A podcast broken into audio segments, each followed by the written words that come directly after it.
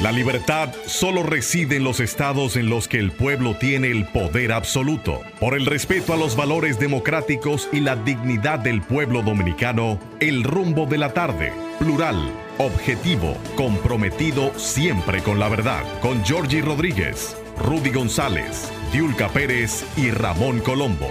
Los poderosos ya están en el aire.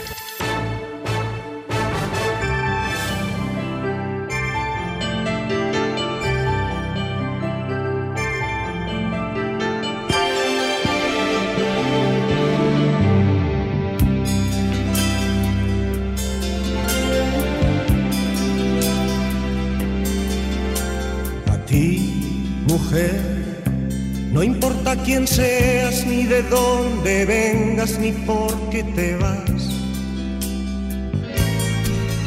Mujer, quisiera escribirte una carta de amor, porque eres el centro en el universo y creo en ti. Mujer, que tocas la noche y la llenas de luz, que tienes problemas, anhelos y penas y creo en ti. A ti que tienes algo que decir y estás callada. A ti que te negaron el amor y estás cansada a ti que empiezas a vivir y a ti que no te queda nada, a ti quiero escribirte hoy mi carta.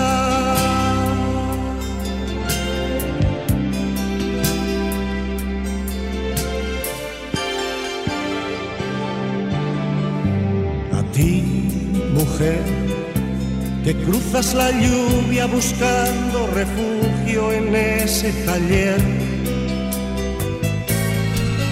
Mujer, quisiera escribirte una carta de amor. Quisiera decirte mirando tus ojos que creo en ti. Mujer,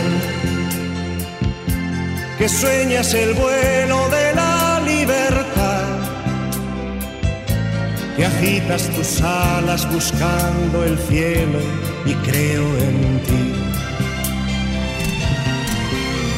A ti que tienes algo que decir y estás callada. A ti que te negaron el amor y estás cansada ti que empiezas a vivir y a ti que no te queda nada, a ti quiero escribirte hoy mi carta.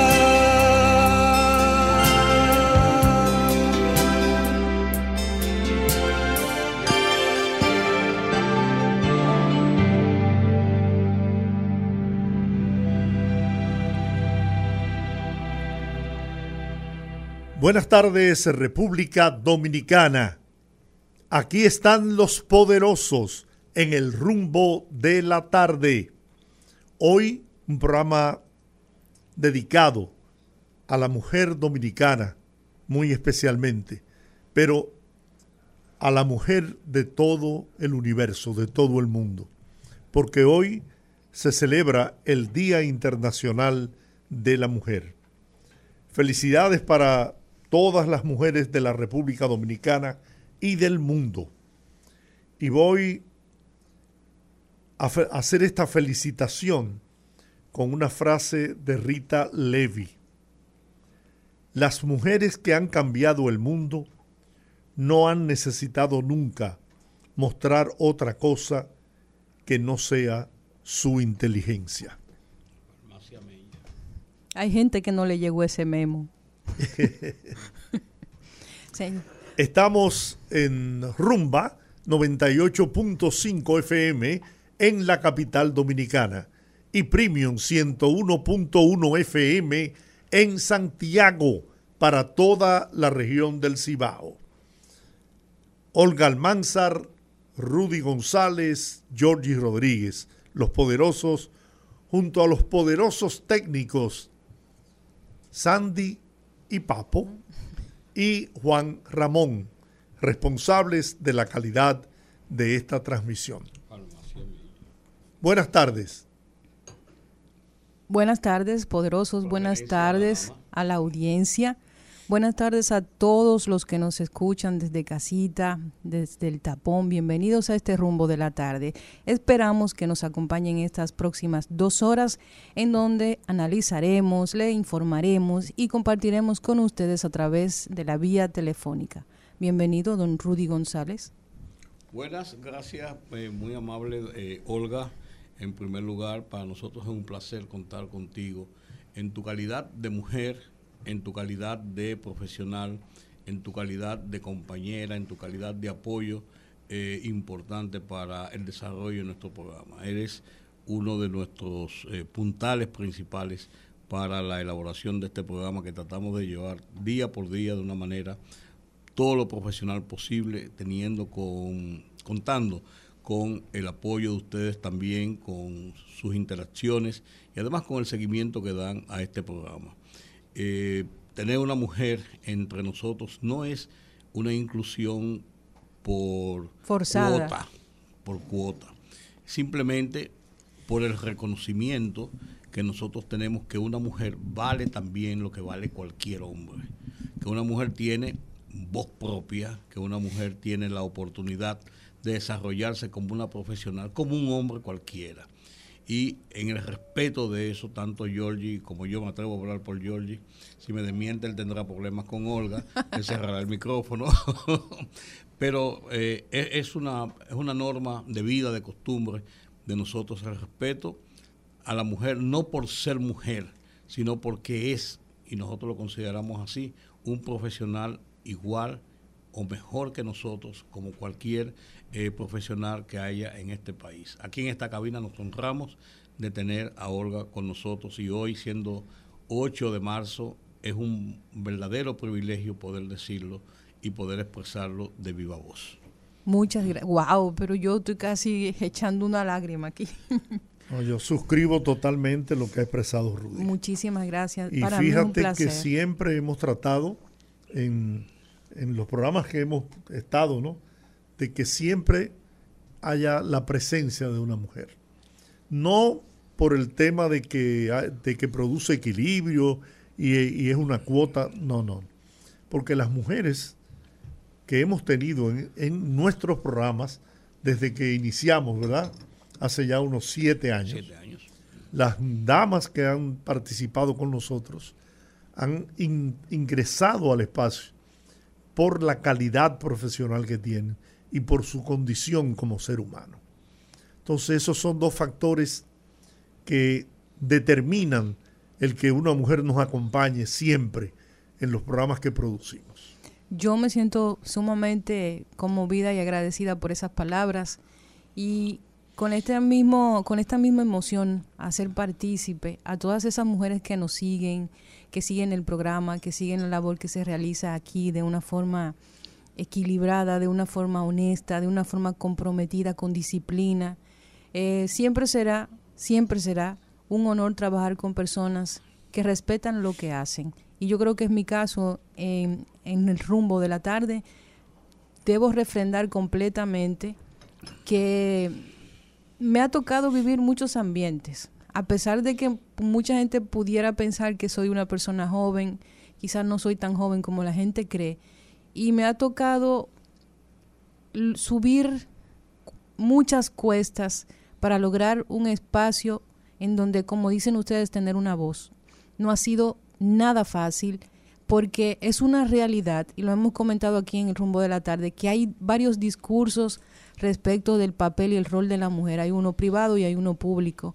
Pero en este ambiente en particular, siempre he sentido la libertad Siempre he sentido que soy valorada por quien soy, sin tomar en consideración cuotas o el hecho de ser mujer. Y eso se agradece bastante porque es un ambiente completamente neutro en donde nos vemos como iguales y en donde las oportunidades se dan si se tiene el talento para refrendarlas. Y eso es muy importante, porque no siempre la gente de cierta generación reconocen en una persona más joven que pueda tener calidad. Y yo creo que eso es una parte vital, no solo para que las mujeres, sino para que cualquier persona de una generación más reciente se abra camino en cualquiera que sea la tarea que quiera dedicarse. Así que ese mismo sentimiento que tengo, expresarlo a todas esas mujeres que están escuchándonos, que saben, esas amas de casa que mucha gente dice, no, Día Internacional de la Mujer Trabajadora, pero ese trabajo sin remuneración, de esas mujeres que están en la casa, que es el trabajo más importante, para mí esas son las mujeres que mejor representan el día de hoy. El trabajo más importante de la mujer es el trabajo de ser madre. Se rompe todos los, los límites en la vida de una mujer. Ser madre, madre de verdad madre auténtica. Y entonces en este Día de la Mujer también, aunque se conmemora el Día de las Madres en otra fecha, pero en este Día de la Mujer hay que levantar la voz bien alto en pos de la paz, la tranquilidad y la estabilidad de los hogares dominicanos, mimando y adorando a las madres del mundo. Miren, miren poderosos. Y, además de eso, yo quiero decir, al final ya como colofón, y unos dulces más buenos de, guayaba que trae Olga. y de leche. Nos tiene gorditos. tú tienes otra canción ahí lindísima Ay, también. Sí, miren, yo quiero, yo quiero dedicarle esta canción. Yo no, no soy muy de celebrar días sobre todo en este caso porque yo siento que sirven para visibilizar y hacer conciencia y juegan un rol. Pero yo siento que más que el Día Internacional de la Mujer, que nosotras las mujeres debemos ser conscientes de varias cosas. Primero, no se puede radicalizar el activismo en relación a la igualdad de género. El hombre no puede ser el enemigo, debe ser un compañero, debemos ser el compañero y el aliado. Yo creo que más allá de toda lucha, que yo estoy de acuerdo con que la gente luche y sea activista por lo que cree y respeto esa lucha, incluso, incluso cuando no la comparto en algunos momentos, la respeto, no se puede radicalizar la lucha haciendo al hombre el enemigo. No puede ser. Segundo, debemos participar. No podemos estar en la acera del frente. Debe haber más participación de la mujer en política, olvidarse de las cuotas, olvidarse de los espacios preestablecidos y nosotras tener la iniciativa de llenar esos espacios y que no sean otras personas quien generen las políticas de lo que a nosotras nos concierne y sobre todo que podamos gozar de espacios neutrales en donde se nos dé la, oportunidad en igual de condiciones si tenemos con qué refrendar la tarea que se nos presenta por delante. Tener esa posibilidad esa, esa, que se elimine ese tema de la brecha salarial entre hombres y mujeres, que se le dé participación, que se le dé oportunidades, pero que sobre todo se le proteja desde la infancia, desde la adolescencia, que se acaben los feminicidios, que haya políticas públicas que realmente impacten en la vida de la mujer, que haya un ambiente propicio para que la mujer pueda lograr el desarrollo. Y quiero compartir esta canción. Yo escuché esta mañana, mientras transitaba en mi vehículo, bueno, en el mío no, en el de mi esposa, Oye, que rápido echó para atrás hoy día la mujer. y tenía sintonizado una estación de radio y una dama, locutora, refiriéndose a la celebración del día, dijo una frase que de verdad que me caló. No queremos las mujeres estar por encima de los hombres ni por debajo de los hombres. Queremos ir a su lado, estar a su lado, hombro con hombro. Y, de verdad que, que, eso es lo que debemos, a lo que debemos aspirar, a la igualdad entre hombres y mujeres. Y que se imponga la calidad, la formación, la capacidad de trabajo, que se, que se impongan las condiciones de cada uno, no importa sea hombre o mujer, pero que todos tengan la misma oportunidad de demostrar sus calidades, para optar por cualquier posición en la vida. Por eso que a mí no me gustan las cuotas. No, yo tampoco. Tú lo sabes, siempre lo he dicho.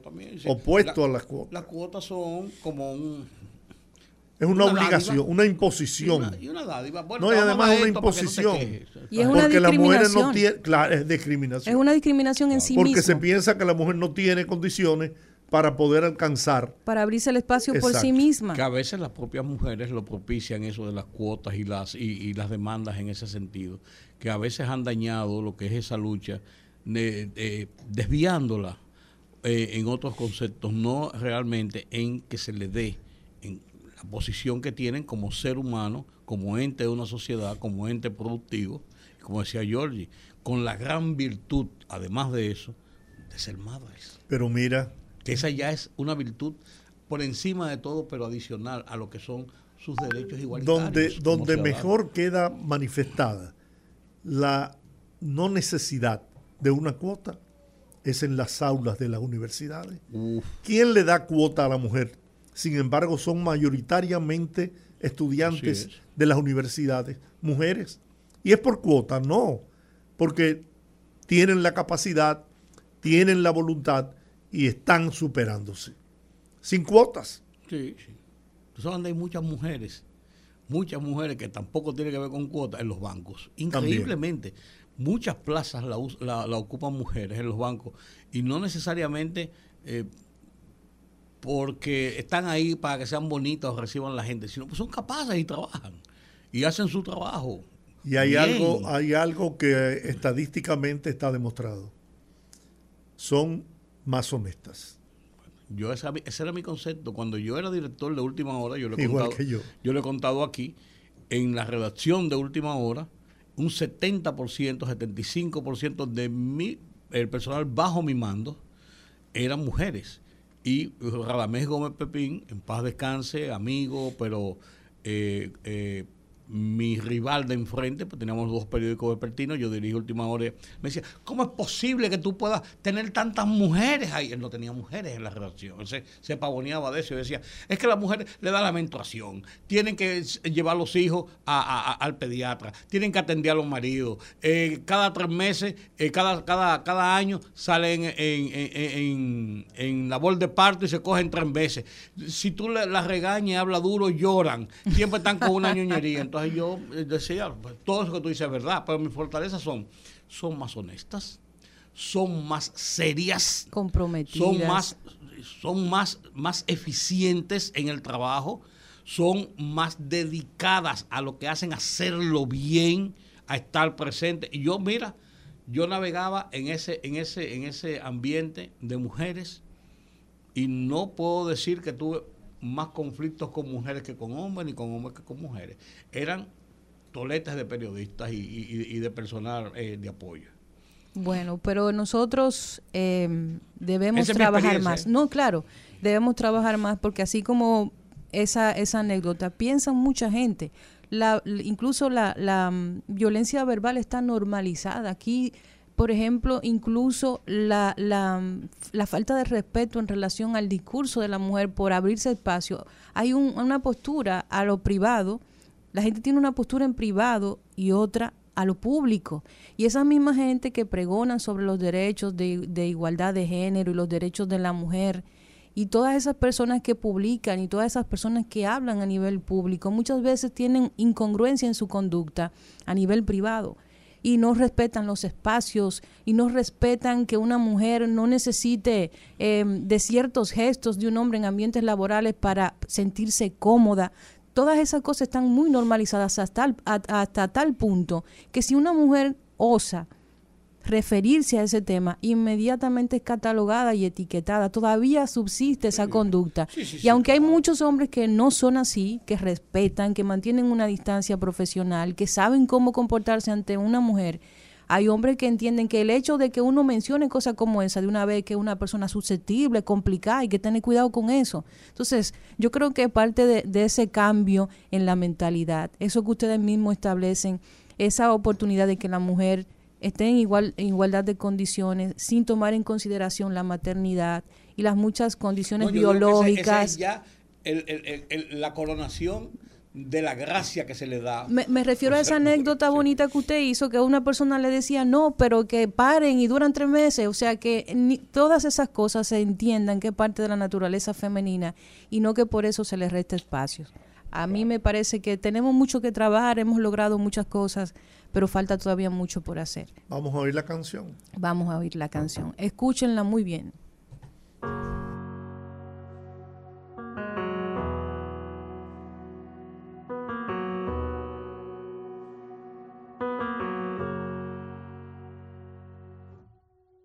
Palabras que te pegan como un huracán, miradas que no sabes bien a dónde van.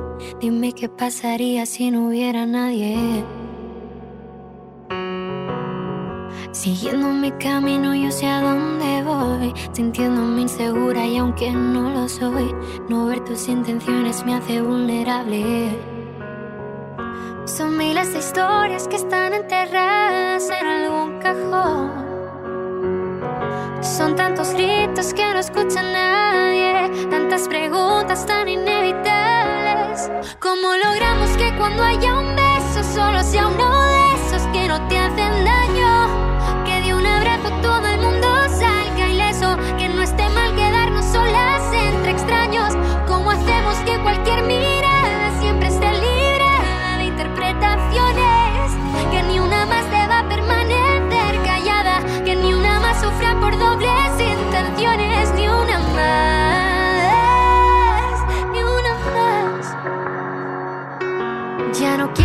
pretender que es normal sentirse así, ya no volveré a ignorar el silencio tras de mí si callarnos. No va a cambiar las cosas, sabes que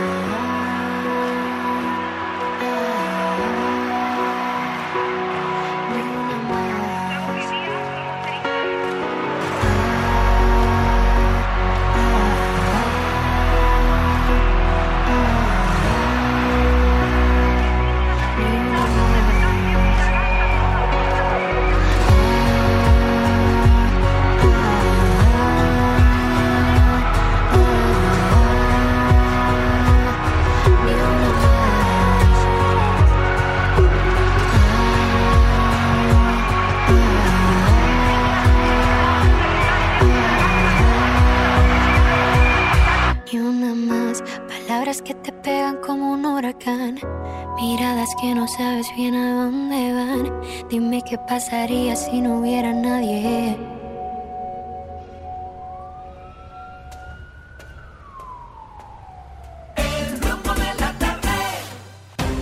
Fogarate en la radio con Ramón Colombo. se titula Disidencia Saludable. Para que un partido político sea verdaderamente democrático, debe tener grupos internos organizados y tendencias disidentes, líderes ideológicamente diversos en acción permanente, debates abiertos sobre los temas nacionales, agrupamientos sectoriales que expresen las aspiraciones más sentidas y urgentes, voces claras que expongan a lo público sus diferencias con los altos jerarcas y, sobre todo, que no se reprima a nadie por pensar diferente. De ahí que sea saludable para el PRM emular al viejo PRD, del que procede, permitiendo que Guido Gómez Mazara y Ramón Alburquerque accionen libremente. Fogarate en la radio con Ramón Colombo.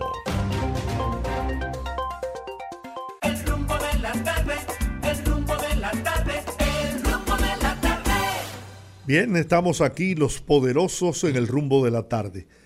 El Instituto Dominicano de Aviación Civil informó que el helicóptero que se estrelló en el día de hoy salió desde el Aeropuerto Internacional Joaquín Balaguer en El Higüero, provincia Santo Domingo, con destino a Puerto Príncipe, Haití.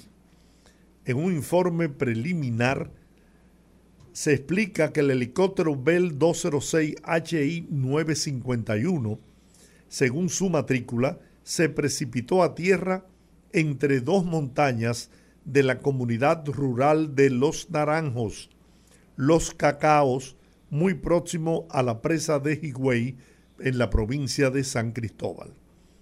La Comisión de Investigación de Accidentes de Aviación, dirigida por el general piloto Emmanuel Sufrón, inició las investigaciones tan pronto se notificó la ocurrencia del siniestro. En el accidente murió su único ocupante, el coronel piloto de la Policía Nacional, Negarit María Espaillat, de 55 años de edad. Parece que él iba a Haití a buscar a algunas personas. Sí. Hacer un, un viaje de regreso a República Dominicana. Pero era un viaje, era un vuelo comercial. sí, sí, sí. no sí. tenía nada que ver con la policía porque he escuchado, al ser él un eh, oficial de alta graduación de la policía, ha- ha- he escuchado versiones de que fue un helicóptero de la policía, ¿no? La mayoría de los helicópteros que hay en República Dominicana, hay más de 100 helicópteros privados en República Dominicana ya, registrados casi todos con matrícula N, que son matrículas norteamericanas. Y esto tiene un sentido, no tienen registro en República Dominicana porque tendrían que hacer una transferencia y son comprados casi todos en Estados Unidos. Entonces mantienen la matrícula N con una autorización de operaciones en República Dominicana. Entonces, la mayoría, la gran mayoría son pilotados por oficiales, perdón, de la Fuerza Aérea Dominicana, de el Del Ejército, Nacional que tiene una caballería también aérea, aérea. y de la Policía Nacional, que también tiene oficiales pilotos. Lo que pasa es, y otra, otra parte son ex miembros de las Fuerzas Armadas, que son los que más se entrenan en pilotar helicópteros en República Dominicana. No hay civiles, tantos civiles que se especializan en eh, pilotar helicópteros en República Dominicana. Los hay, ya son civiles, algunos, pero la gran mayoría siguen siendo oficiales. ¿Qué hacen las Fuerzas Armadas? Le dan licencias a oficiales que no, mm, no puede ser que no lo necesiten, eh, le dan días, le dan, le dan un periodo de tiempo para que sirvan de pilotos eh, como un trabajo adicional. No son asignados con, eh, por, la, por la fuerza para que sirvan a esa empresa, sino que le dan esas licencias para que ellos se empleen como pilotos eh, comerciales. La mayoría, la gran mayoría son pilotos militares y policiales.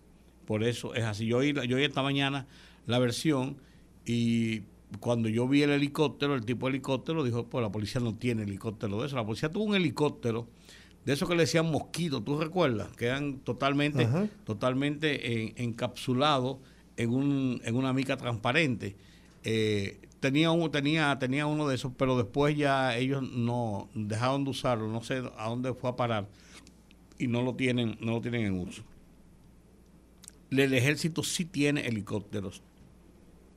Por ejemplo, muchos, la mayoría de los helicópteros que están al servicio de la vigilancia en la zona fronteriza son del Ejército Nacional y pilotados por oficiales del ejército. Algunos de ellos pueden ser de la Fuerza Aérea y lo pasan al ejército porque es, lo que llama la caballería aérea, como tú bien decías, Georgie. Esa es la realidad. Pero eh, no hay muchos detalles todavía. No hay, hay eh, un, yo vi la fotografía del helicóptero eh, estrellado, se estrelló de frente el helicóptero, eh, se estrelló, eh, o sea, eh, no, no cayó, por ejemplo, en picada, sino que se estrelló de frente, no fue que, que hizo un, trató de hacer un, un- descenso en algo de valle o eso, sino fue en- entre las montañas y se estrelló de frente. Está toda la parte delantera está estrellada y se ve que fue un- una situación violenta, muy violenta. Pues esa es la situación de ese caso que deberá dar ya los detalles, cuál era su, su plan de vuelo de regreso a República Dominicana, a qué iba realmente Haití. Todo indica que eh, como iba solo, iba a buscar algunas, algunos pasajeros, algunas personas, a veces alguna familia, algunos empresarios, qué sé yo, y entonces volver a República Dominicana.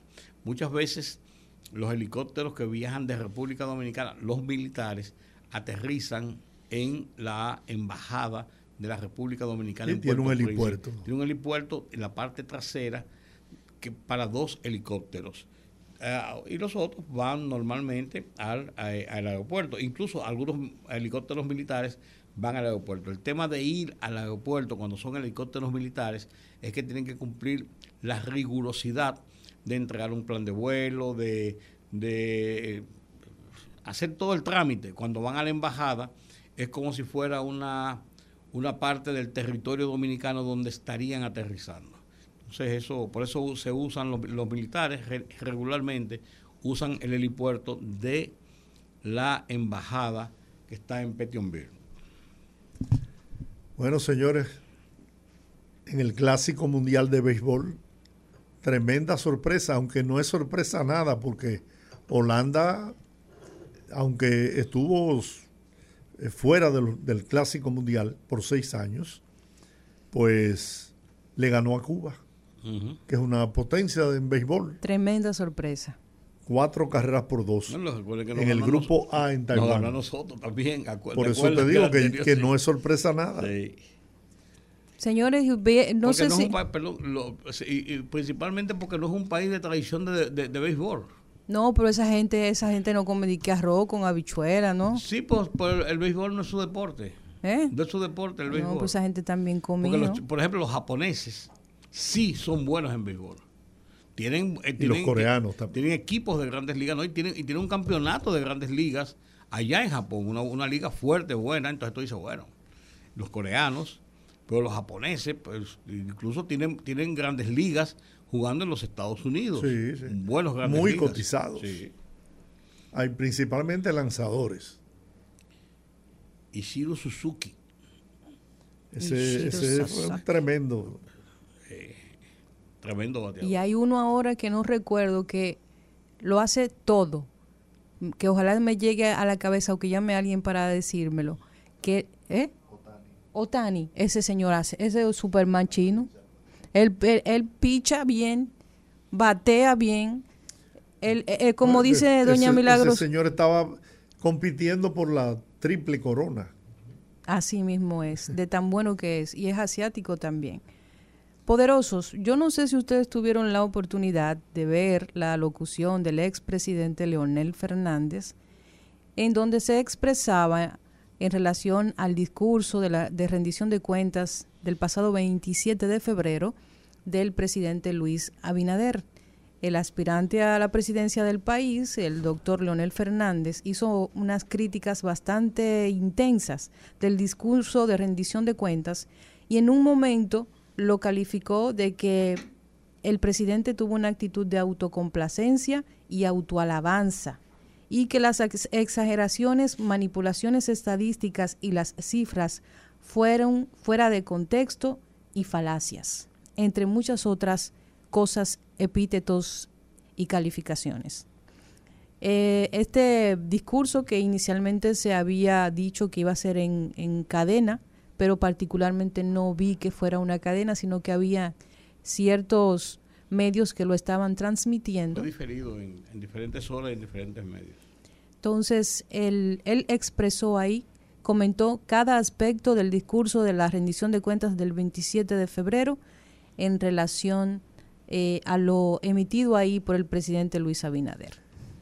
Mira, Sin yo- dudas, Leonel Fernández está tratando de posicionarse ¿no? como el rival de Luis Abinader para el proceso del 2024. Eso tú no puedes esperar otra, otro discurso que no sea el de confrontación, el de retar al, al que encabeza la- las preferencias electorales hasta el día de hoy.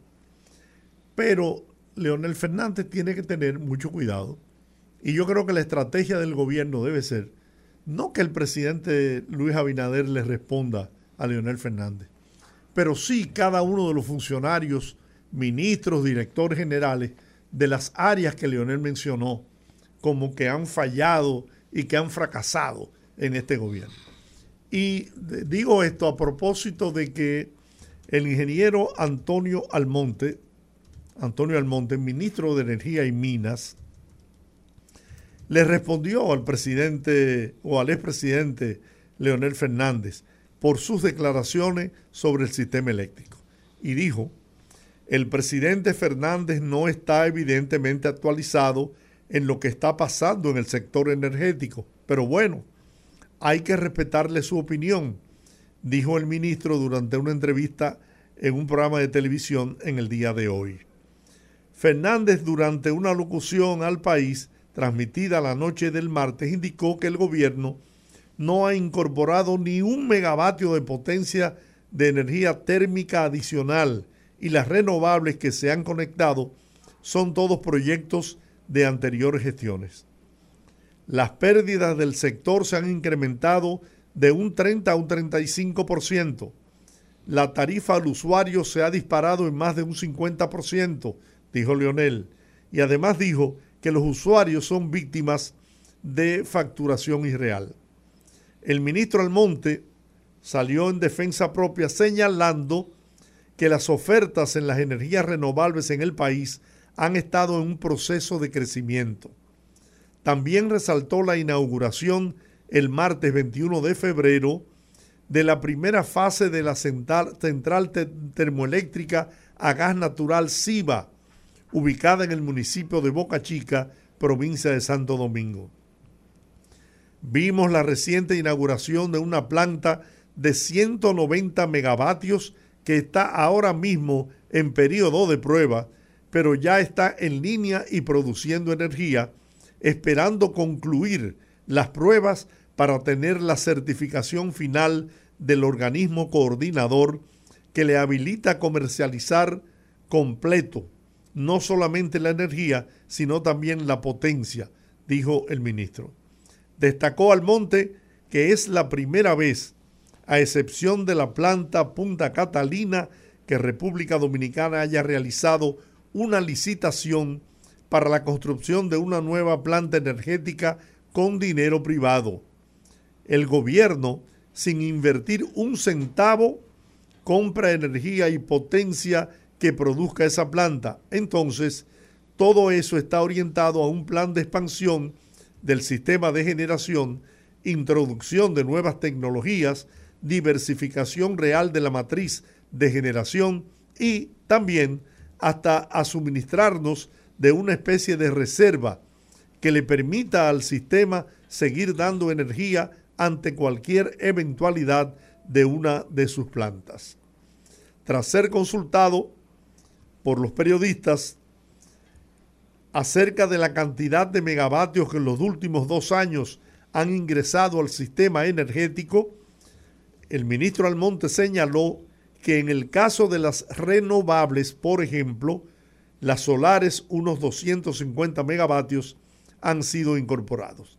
En el caso de las térmicas, nosotros tenemos 368 megavatios y comenzamos ya prácticamente a disfrutar de ellos, porque la de SIBA de 190 es una realidad y la otra de 178 está a punto de ser instalada en Asua, dijo el ministro de Energía y Mina. Y eso es lo que tienen que hacer. Cada funcionario de cada eh, ministerio, de cada dirección general, pues darle respuesta a Leonel Fernández. Yo no perdería mucho mi tiempo. Yo lo dejaría eh, simplemente en casos puntuales como ese, donde eh, Leonel Fernández faltó a la verdad, pues hay que desenmascararlo y enseñarle que, que no se puede hacer política, que no se puede aspirar a la presidencia de la República, que un hombre de su nivel y su estatura, con la experiencia de Estado que, que tiene por los 12 años que gobernó el país, debería estar ocupando una posición como la que tuvo el presidente Balaguer, de, de servir de orientación, de asesor más bien de los que gobiernen el país para aportarle su experiencia de esos 12 años de gobierno. en lugar de estar eh, todavía sacando del saco aquellas campañitas del año 2004. ¿Quién te subió el plátano? Por Dios, eso no está a nivel de Leonel Fernández, el que se ha vendido incluso como un internacionalista, ¿verdad? Si usted incluso aspiraba en una ocasión a dirigir un alto organismo internacional, que yo creo que bien podría hacerlo, usted no puede descender a, convertirse en un político de barricada. Usted tiene que aspirar a, dirigir el país de nuevo, tiene el derecho, porque la constitución se lo permite, pero sobre bases de demostrarle a la nación que usted está en la capacidad y que usted tiene el conocimiento de qué es lo que hay que hacer, porque si bien es cierto que usted introdujo cambios en el país, no menos cierto es mi querido amigo presidente Leonel Fernández, aunque me dijeron que él me mandó a decir que no le siguiera llamando amigo, porque él no quería tener amigos como yo, como yo lo trataba, pero yo nunca le he faltado respeto, en, ninguna, en ningún momento, al contrario. Lo pondero porque creo que tiene su cabeza muy bien amueblada, lo único es que aparentemente esos muebles no sabe utilizarlos. Habla Rudy, ¿tiene miedo? No, lo que pasa es que te estoy oyendo a ti. y tú quieres con todo eso que te diga, que, que te acepte, que te diga amigo. porque no, no, tiene que faltarle. Fue un suape lo que le diste. No, porque es la verdad, eh, Rudy. No, yo no estoy diciendo que sea la mentira. Verdad. Yo estoy diciendo. O sea, a mí me da pena. Base de lo que tú dices. De te que digo, no. mira, sinceramente me da pena escuchar el, el, el, el, el discurso de, de, de Leonel Fernández. Me da pena, porque es que yo le supongo a él otras calidades, otras condiciones. Aunque fracasó en muchas cosas, aunque permitió una, una corrupción eh, nunca vista en la República Dominicana, porque no puede negarlo. Ahí están gente que andaban en chancleta y en bicicleta y andan, exhiben fortunas que, que nadie, que no, como dice, diría el pueblo en su lenguaje propio, no la brinca un chivo. Gente multimillonaria en su entorno. En su entorno de ahí, su círculo, que no pueden cómo demostrar esa riqueza. Pero bueno. Yo, es, mira, yo vi el discurso de Leonel Fernández.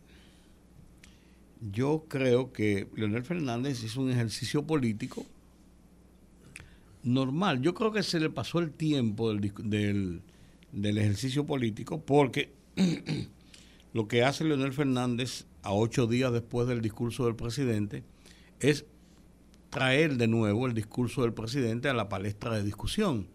El discurso del presidente que fue eh, pronunciado el lunes de la semana pasada, ya en la semana sus efectos por sus contradicciones y sus respuestas prácticamente se había diluido en sentido general de la espectacularidad noticiosa que gana un discurso de un presidente ante una nación.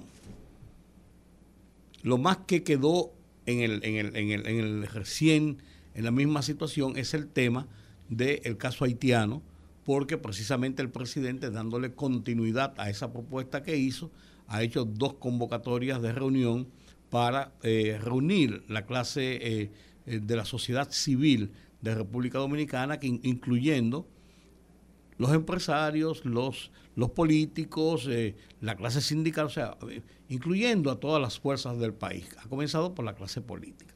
Entonces, el presidente ha mantenido el discurso. Yo creo que Leonel Fernández, al dilatarse ocho días, se ve fuera de fase en sus argumentaciones. Yo creo, yo creo, que lo que él está haciendo es un ejercicio bien hecho de oposición, porque yo creo que un hombre de la talla de Leonel Fernández salir a contestar cada coyuntura de comunicación, de información o de pronunciamiento que haga el presidente o cualquiera del gobierno, no, no está dentro de la estatura de el, posicionamiento con un planteamiento político de oposición de cara a un proceso electoral.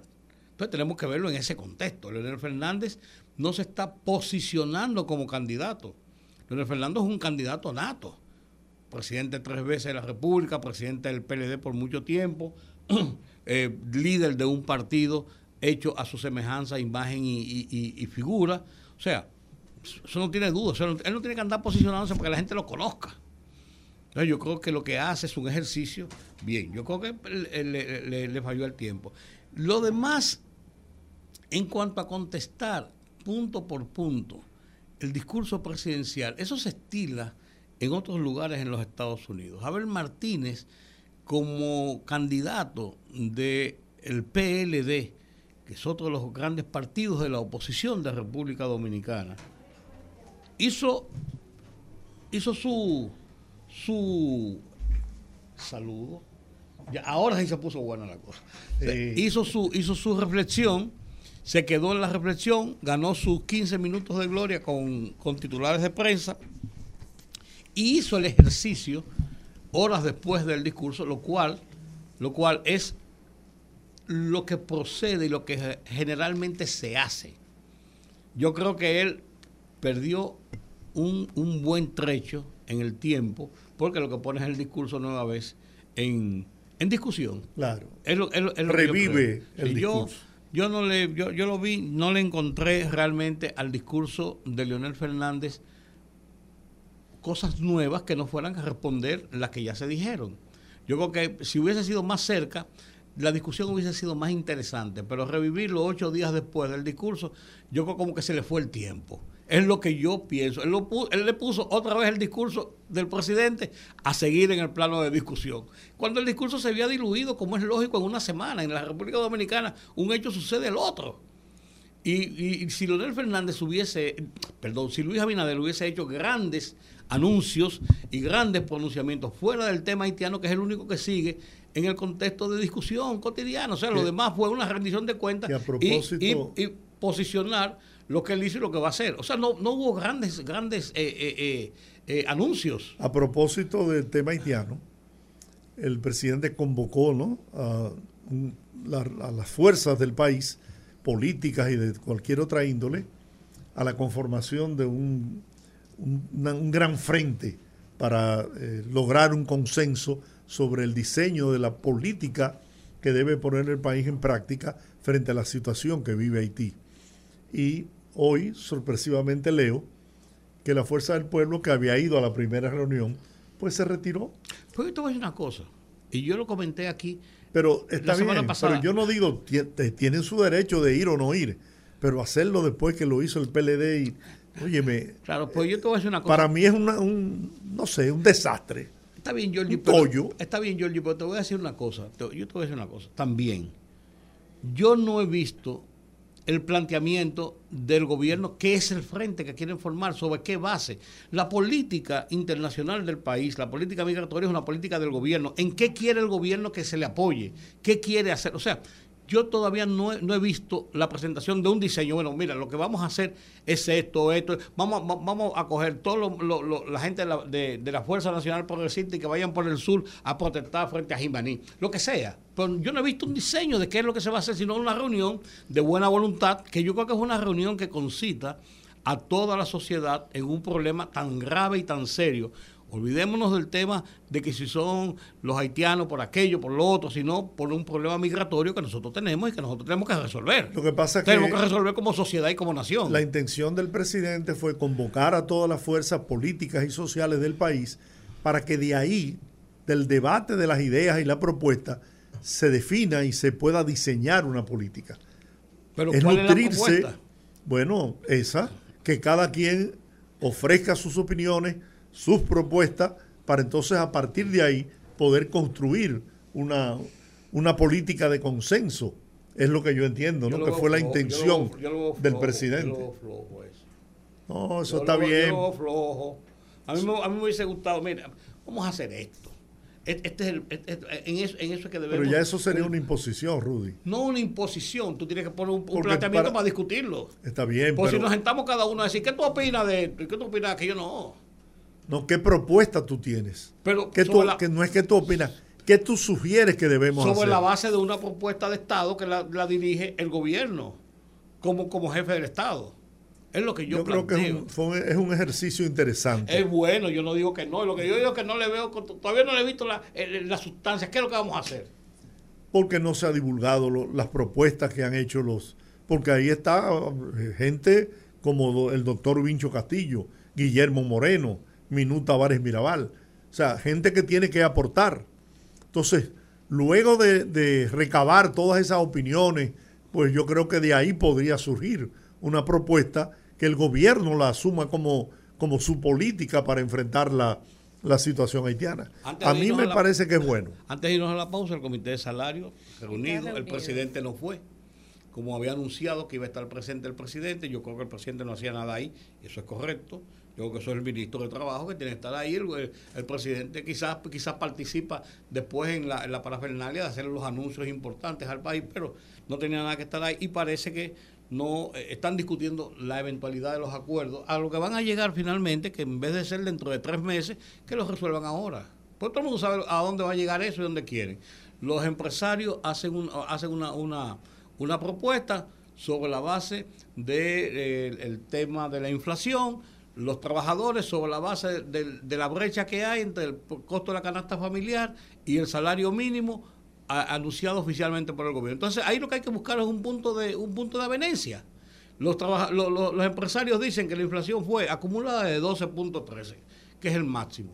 Los empresarios, los trabajadores dicen que un 35% a- acercaría más la realidad de- de- de- de- del salario con la canasta familiar. Entonces, entre 35 y el 13 vamos a buscar el punto medio y vamos a quedar en 17, como ha pasado cada dos años. O en el 20 o el Vuelve- 22. Está bien, el que sea, lo que te quiero decir, eso es lo que va a pasar. ¿Para qué prolongarlo hasta junio?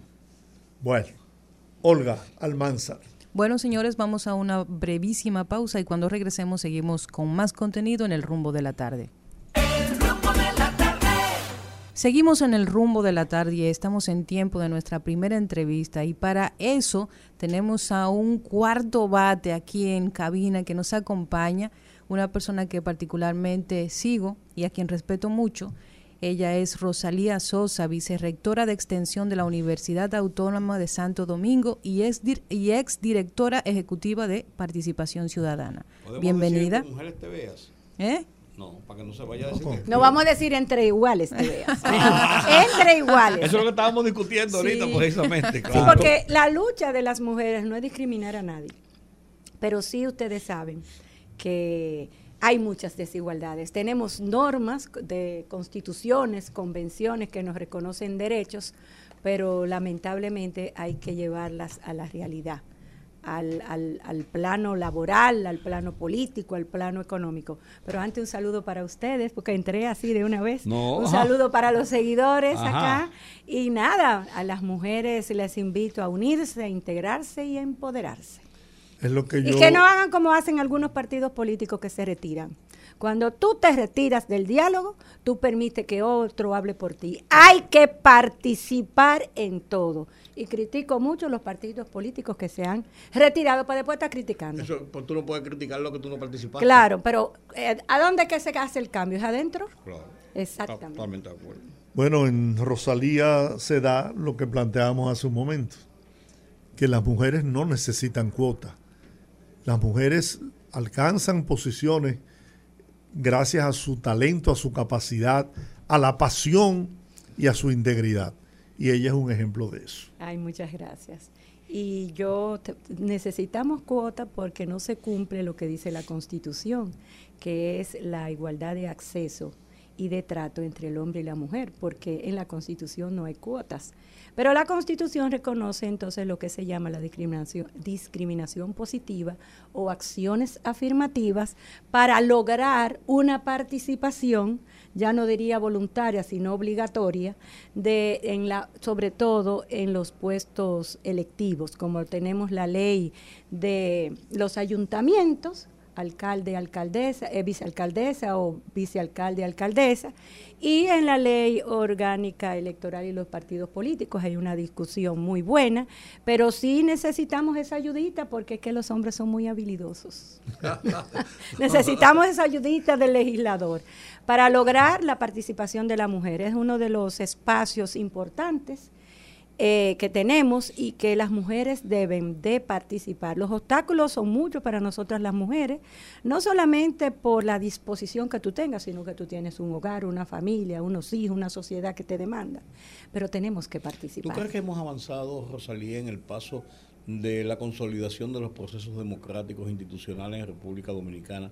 Yo siempre digo que después de la caída de la dictadura con los tropezones, con altas y bajas, nosotros hemos po- podido construir una institucionalidad fuerte en el- con debilidades en algunos momentos, pero hemos avanzado mucho. ¿Tú crees que en el caso de la mujer, del respeto a la mujer, del respeto a la integración de la mujer como parte de un ente social similar al del hombre, que no debe haber una, una- una situación de género para, para, para establecer quiénes son eh, las personas idóneas para estar en la participación de todas las actividades nacionales. ¿Tú crees que hemos avanzado? Sí, hemos avanzado. Sí. Puedo considerar que sí, podemos ver, o sea, en general, en el fortalecimiento de la democracia en la República Dominicana, en general hemos avanzado mucho. Mire cómo están los demás países y nosotros estamos tranquilos, trabajando, luchando, pero estamos tranquilos. Ahora bien, en el plano normativo, es decir, la constitución y las leyes, hay un gran avance. Ahora, en la realidad, entonces se revierte y es donde tenemos que trabajar. En el pasado proceso electoral, los observadores hicieron recomendaciones a los partidos políticos en impulsar el liderazgo de la mujer, en separar recursos para que la mujer participe en los procesos electorales. Y es por eso que hay algunas leyes que demandan cuotas de los presupuestos, como es la ley de los, de los gobiernos locales para la, la- la sensibilización en el tema de género, porque necesitamos que la mujer entienda que es un sujeto de derechos. Y ustedes saben que hay una proporción por la ignorancia que tenemos, el desconocimiento, de que somos sujetos de derechos y que tenemos derechos igual que el hombre. Claro, con ciertas limitaciones biológicas, porque yo soy una mujer y soy diferente a ti, Rudy, soy- tú eres claro. un hombre. Pero sí somos iguales en derechos y tenemos que participar. La mujer se tiene que empoderar, tiene que unirse. Yo digo siempre a mis estudiantes, usted tiene que participar en la junta de vecinos, por ejemplo, en, la, en el consejo de propietarios de un edificio, en la asociación de padres, en la universidad. Yo incentivo mucho a mis estudiantes a que participen en los movimientos estudiantiles, que ahí es la antesala de la preparación de un liderazgo para usted seguir descollando. Entonces, nosotros primero necesitamos una mujer más consciente. Necesitamos más sororidad de parte de las mujeres. O sea, yo soy, ¿verdad? Solidaria contigo para que tú llegues. No que tú eres esto, que tú eres aquello, no, para que tú llegues. Nos tenemos que unir las mujeres. Y nosotras también tenemos que seguirnos formando. Miren ustedes, el domingo nosotros tuvimos el examen nacional único de aspirantes a residencias médicas. Fueron como 5.050 aspirantes. El 71% mujeres. Eso fue único. Yo dije, no, pero aquí tiene que venir un cambio en un par de años. Las aulas, y eso es preocupante, porque estamos luchando por la igualdad, pero por una la igualdad justa. Las aulas en las universidades, hay una deserción de los varones. ¿Qué está pasando con los varones? Las aulas están llenas de mujeres. Así lo y, una, sí, y una mínima parte son hombres. Las, las carreras que antes eran carreras de hombres, como ingeniería química, ingeniería industrial, electromecánica, están llenas de mujeres. Entonces, ese cambio tiene que verse en la administración pública, porque, Tiene que Yo- Georgie, tenemos 23 ministerios y solo dos mujeres, por Dios.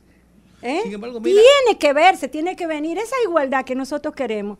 Es esa que se nos muestra cada día en el hecho. 21, 23 ministerios, cuando hay 21 ministros y dos ministras. Sin embargo, mira, en la presidencia de la República, Hipólito llevó a Milagros Ortiz Bosch y fue una demostración de la calidad de gerencia de una mujer. En la administración pública. Y ahora tenemos a Raquel Medina Peña. Lo hizo con Margarita. Margarita, Eh, sí. lo hace Luis Tenemos ahora una con- síndica Lo- lo hace- en, claro, en el Distrito Nacional, creo que es la primera. La primera síndica. La primera, pero también queremos eso verlo en el Congreso de la Nación, Sí. tener más diputadas, más senadoras, Más senadoras. en los miembros del Pleno de la Suprema Corte de Justicia o de la Junta Central Electoral. O sea, nosotros somos muy buenas para trabajar y para darle mucho apoyo a los hombres, pero también nosotros necesitamos llegar a los puestos para hacer los cambios de la visión que tiene la mujer familiar, porque en nuestros, vamos a decir, espaldas están los envejecientes,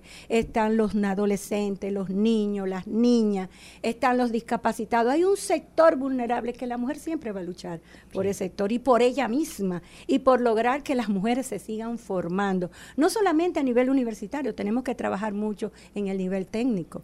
Y eso es importante. Y yo les invito a nuestros seguidores de este programa de que vayan a la Universidad Autónoma de Santo Domingo, conozcan nuestros recintos. Nosotros tenemos una serie de actividades porque el Consejo Universitario en el 2005 declaró marzo mujer mujer mes de la mujer universitaria, mes de la mujer guasdiana. Y la mujer guasdiana necesita verse hacia adentro qué está pasando en nuestra universidad. Y déjame decirte, tenemos nueve facultades, nueve hombres, y, perdón, siete hombres y dos decanas. O sea, eso también Sí. no hay igualdad. Sí, sí. ¿sí? Eh, los vicerrectores son tres y Rosalía la única.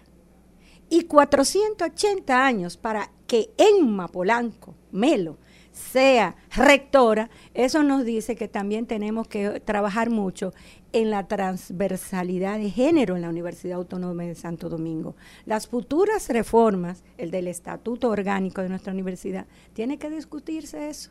Pero la veces- participación política en la universidad. Cuando yo reviso eso que mencionaba don Rudy en relación a los puestos que han ocupado mujeres importantes, vamos a decirlo de esa manera, yo personalmente siento y lo analizo desde el punto de vista de una movida estratégica de los partidos y proyectos políticos y no realmente como que es una persona que ha llegado ahí o no lo percibe así la sociedad. Mucha gente dice, no, a Margarita la hizo Leonel.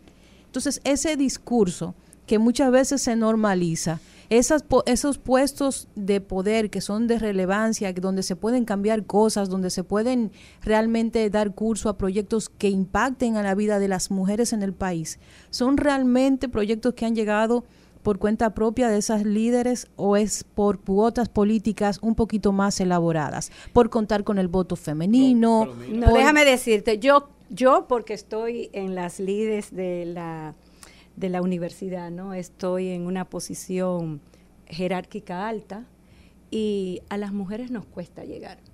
Nos cuesta mucho llegar. Y yo te aseguro que a Margarita Cedeño le ha costado mucho llegar donde ha llegado. Y no podemos menospreciar el esfuerzo de ella de hacerlo bien. Porque nosotras las mujeres tenemos que reconocer los esfuerzos de las mujeres. Porque hay que tener claro que nos cuesta esfuerzo, muchas horas de trabajo. No tenemos el mismo apoyo que los hombres, te he dicho, son más habilidosos. No tenemos los mismos recursos, aunque somos más responsables, más empoderadas, más cumplidoras, pero la situación no es igual. Y en el caso, por ejemplo, de las universidades, que es algo que completamente de acuerdo, estoy completamente de acuerdo, cuando uno revisa las universidades, están llenas de mujeres, en una proporción quizás de 60, 40 y a veces más alta. Sin embargo, cuando uno revisa puestos gerenciales en empresas importantes, las mujeres en comparación con los hombres representan quizás un 20%. Entonces, ¿por qué si nosotras tenemos esta tendencia a prepararnos más, a formarnos más, se nos es tan difícil llegar a esos puestos Este donde se toman la decisión. Pero yo te voy a decir algo, te voy a responder así simple. Las mujeres estamos luchando, lo que está mal es el sistema. Pero nosotros las mujeres estamos luchando, somos preparadas, estamos, las universidades están llenas, se estamos graduando, maestrías, doctorados, todas esas solicitudes de becas nacionales e internacionales, las mujeres van arriba, 60% de las mujeres.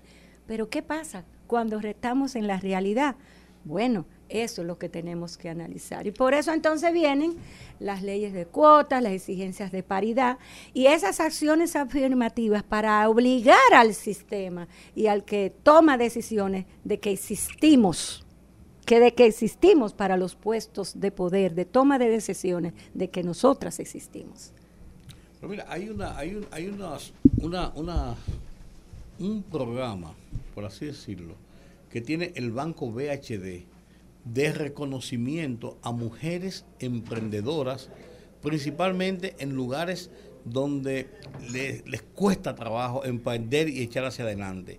Y las yo he visto muchos de esos reportajes que lo han presentado ellos en, su, en, en sus proyectos eh, de, de- de promoción de su banco, pero indica que realmente hay, hay una clase fajadora de mujeres por, por, por echar el pleito, por echar hacia adelante. Yo no, yo, yo no, yo no, yo creo que e- esa cuota de, de la que ustedes hablan en este momento y la que habla, por ejemplo, Olga, yo creo que llegará el tiempo donde vamos a ir apareando los niveles de cuota de las personas preparadas, de las mujeres preparadas, en los cargos también que se van a, estar produciendo en el sector público y privado. Sí, es muy loable la actividad que hace el BHD. Yo estuve en la última premiación eh, representando a nuestro rector Editrudis Beltrán y déjame decirte que son las invisibles, que se visibiliza las que son invisibles, Sí. pero que están haciendo un trabajo, porque a veces todo se que queda hacen, en el sí. Distrito Nacional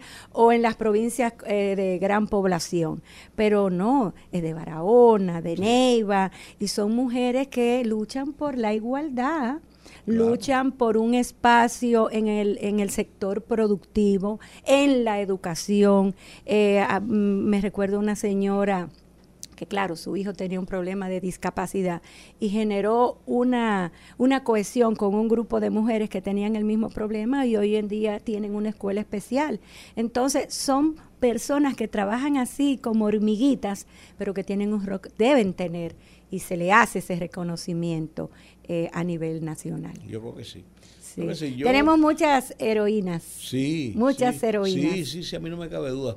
Yo, eh, yo siempre insisto, y lo, comentaba ahorita en la primera parte cuando hablábamos del Día Internacional de la Mujer, eh, hablaba de que a mí las cuotas no me gustan porque las cuotas me parecen como que le estamos dando, le están dando algo, y cuando digo estamos, eh, me estoy poniendo en el caso de hombres, le estamos regalando algo a las mujeres y no debe Rudy, ser. lo que pasa es que si no nos ponen la cuota no tuviéramos ningún sitio. no, yo no, yo eso, eso- entiendo. Eso, se llama acciones afirmativas y es constitucional. No, no, yo, le- yo, yo, y eso el- también lo vamos a tener que hacer en la UAS. Yo entiendo el porqué, yo entiendo el porqué y, y le doy razón al porqué. Yo digo Sí. que No, porque si ¿Cómo la constitución dice que somos iguales 50-50, pero que si lo dejamos a ustedes, no llegamos, queridos, no llegamos. Pero sí es importante que ustedes son nuestros grandes aliados. No queremos esta lucha sin ustedes, sin los hombres. Y tenemos que entender las mujeres que nosotros somos y tenemos a ustedes como aliados y tenemos que seguir luchando también. Y eso me preocupa lo que decía, de qué está pasando con los varones que están desertando de las aulas. Y son no- no solamente en el nivel eh, universitario, sino en el preuniversitario, a pesar de todos los programas que hay. Eh, yo estoy viendo con mucha preocupación eso. Y, por ejemplo, nosotros tuvimos hace poco, para el Día de Mella, el 25 de 25 de febrero, una graduación y, y los, los, los honores se la llevaron las mujeres. mujeres, Y no queremos eso, queremos igualdad también. sí, sí, sí, no. Pero si se fajan y se lo ganan, se lo ganaron. Claro que sí. Sí, eso eh, ahí, ahí no hay no hay vuelta floja. En la UAS hay un programa dirigido a- en ese sentido, no solamente no solamente cuando viene la celebración de estas, como este mes de marzo, mes, mes guasdiano, mes de la mujer eh, guasdiana, eh, hay un se ha diseñado algún tipo de programa de continuidad a lo largo del año buscando esa mayor inclusión. Eh, bueno, la UAS tiene un instituto de género y familia, lo dirige la maestra Virtudes de la Rosa. Es un Mm. instituto por la transversalidad, transversalidad de género, Pero déjame decirte, para que tú veas, en la gestión de un hombre, del maestro Editrudis Beltrán, estamos aplicando la resolución del Consejo Universitario en el do- del 2005 y estas actividades que tenemos desde hoy hasta el 31 de marzo es para discutir los problemas. Vamos a hacer un levantamiento de todo lo que diga la mujer trabajadora, la mujer docente, la, la estudiante y la dirigente estudiantil, a los fines de hacer un plan de acción, porque la Universidad Autónoma de Santo Domingo necesita hablar de la participación de la mujer en todos los procesos, en la ciencia, en los institutos, en la investigación, en la participación política, porque déjame decirte que hemos tenido, por ejemplo, en la Asociación de Empleados, hemos tenido mujeres que la dirijan pero también en FAPROAS, en la Federación de Profesores, también hemos tenido mujeres. Pero ¿qué pasa? Que no impactamos en las políticas, en las tomas de decisiones al más alto nivel. Y no solamente en la UAS, yo he ido a actividades y yo digo, bueno, pero ¿qué, qué no puede ser? Cinco hombres ahí en la mesa principal. Mira, yo estuve en una puesta en circulación de un libro de filosofía en la universidad y todos eran hombres y yo pedí la palabra. Y dije, no, yo vengo a representar la mujer filósofa. Yo vengo a presentar a Karen Haden, a Lusitania Martínez, a la Boabuar. Yo vengo a representar porque yo no me siento bien cuando no hay una mujer, porque tenemos que hacer discriminación positiva. O sea, nosotros existimos, estamos, estudiamos, nos preparamos, pero necesitamos que sientan que nosotros estamos aquí. Pero también, eh, Rosalía, y, y me aparto un poquitico del tema, mujer, también yo creo que la UAS tiene que retomar y empoderarse de que la UAS es uno de los principales centros de pensamiento y de formación y debe estar inmiscuido y, y- y relacionado con todos los procesos de desarrollo que se realizan en La el UAS país. lo tiene. Y ellos, pues, pues, o sea, en un momento determinado la UAS se ha quedado como, como calladita allí, como opacada, qué sé No, yo. no, no, nosotros no estamos apocados porque mira cómo estoy yo hablando aquí. Bueno, bueno. Pero déjame decirte, sí, tú tienes razón. Yo entiendo que la yo soy- Universidad oye, y yo soy- Autónoma de Santo oye, Domingo. Yo soy guasdiano. ¿eh? Claro yo que soy sí. yo soy. La yo- universidad. Mira, nosotros tenemos un congreso internacional sobre las ballenas. Eso es un, más de 50 países están ahí discutiendo la preservación de la ballena y cómo la República Dominicana, las ballenas vienen aquí. ¿Y cuál es la importancia de la ballena para el mundo? Para el calentamiento global, para el- la- las algas. Bueno, yo he aprendido muchísimo en estos días con la ballena. Hicimos una rueda de prensa, fue la prensa rara y se acabó. O sea, nosotros entendemos o que no nos publican las notas que enviamos o algo está pasando con las comunica- comunicaciones. Nosotros tenemos un centro de investigación de biología marina. Y ese centro Sí, de es investigación, que lo dirige la maestra Gladys Estaba antes Rosales, ahí en Guivia. Civima se llama, Sí. y un grupo de investigadores prese- presentan y ganan proyectos. Ya hace 60 años que ese centro ha identificado el sargazo en la República Dominicana. Yo me quedé así cuando escuché eso. Y lo estamos padeciendo. Pero la Vicerrectoría de Extensión va a trabajar en la promoción de lo que hace la UAS. Déjame decirte, nosotros tenemos un investigador que se llama Quirico Castillo. Ese señor tiene una investigación con unas plantas que ha descubierto aquí. Y ya tenemos tres patentas registradas. ¿Para qué? Para la cura del cáncer. Eso es algo. Fuimos a la prensa. Cada patenta que nos reconoce eh, la propiedad intelectual, cada patenta que nos reconoce, nosotros hacemos prensa y todo eso. Yo te digo que yo me supongo bien enterado y me estoy enterando ahora. Pero mira, honestamente. y yo creo en la investigación y estoy apoyando plenamente al maestro Quirico Castillo y su equipo de investigación. ¿Por qué? Porque si nosotros logramos la cura y sobre todo la cura del cáncer de mama, a través de esa, de esa investigación, nosotros vamos a dar un salto a la historia, porque uno de los, hablando de la mujer, uno de los cánceres que producen más, eh, le hace más daño a la mujer y le cuesta la vida, es el cáncer de mama o el cáncer de próstata al hombre. O sea, si nosotros logramos eso, por eso necesitamos, fuimos donde el presidente buscando recursos para que ese maestro, que es un hombre muy comprometido y empoderado en su investigación, logre su propósito. Pero tú sabes cuánto cuesta una investigación? Hasta 10 años. Sí, Y hasta millones, 10 años y y millones. de millones. pesos. Y porque hay que mandarlo a España, porque hay que mandarlo a Italia, porque esto, porque la patenta, pero ya tenemos tres. Ya tenemos tres. Y así tenemos muchísimos institutos de investigación en la universidad. Pero entendemos, yo un día de esto voy a hacer un, como Media ustedes tour. dicen, un media tour con los directores, me decirle, vamos a publicar las investigaciones de la UAS, porque Sí. la UAS, mira, demos gracias a Dios que tenemos a una Universidad Autónoma de Santo Domingo porque realmente hoy nosotros, la UAS garantiza la seguridad ciudadana. Todos esos muchachos que están ahí en las calles están en nuestras aulas o recibiendo clases virtuales. Nosotros tenemos ahora mismo casi 180 mil estudiantes. Tenemos 23 puntos puntos en la República Dominicana y por lo que va con el presidente, va a ser en las 32 provincias. Pero el presidente dice, ¿qué es lo que pasa? Que todo el mundo, cuando voy a una provincia, lo que quiere es una Universidad Autónoma de Santo Domingo. ¿Pero por qué? Porque contar con, un, con una universidad, o sea, una extensión de la Universidad Autónoma de Santo, de Santo Domingo, significa desarrollo, conocimiento, mejorar las capacidades de la región porque ahí entonces tendremos los contables, tenemos los administradores, los abogados, pero estarán ahí, se quedarán ahí.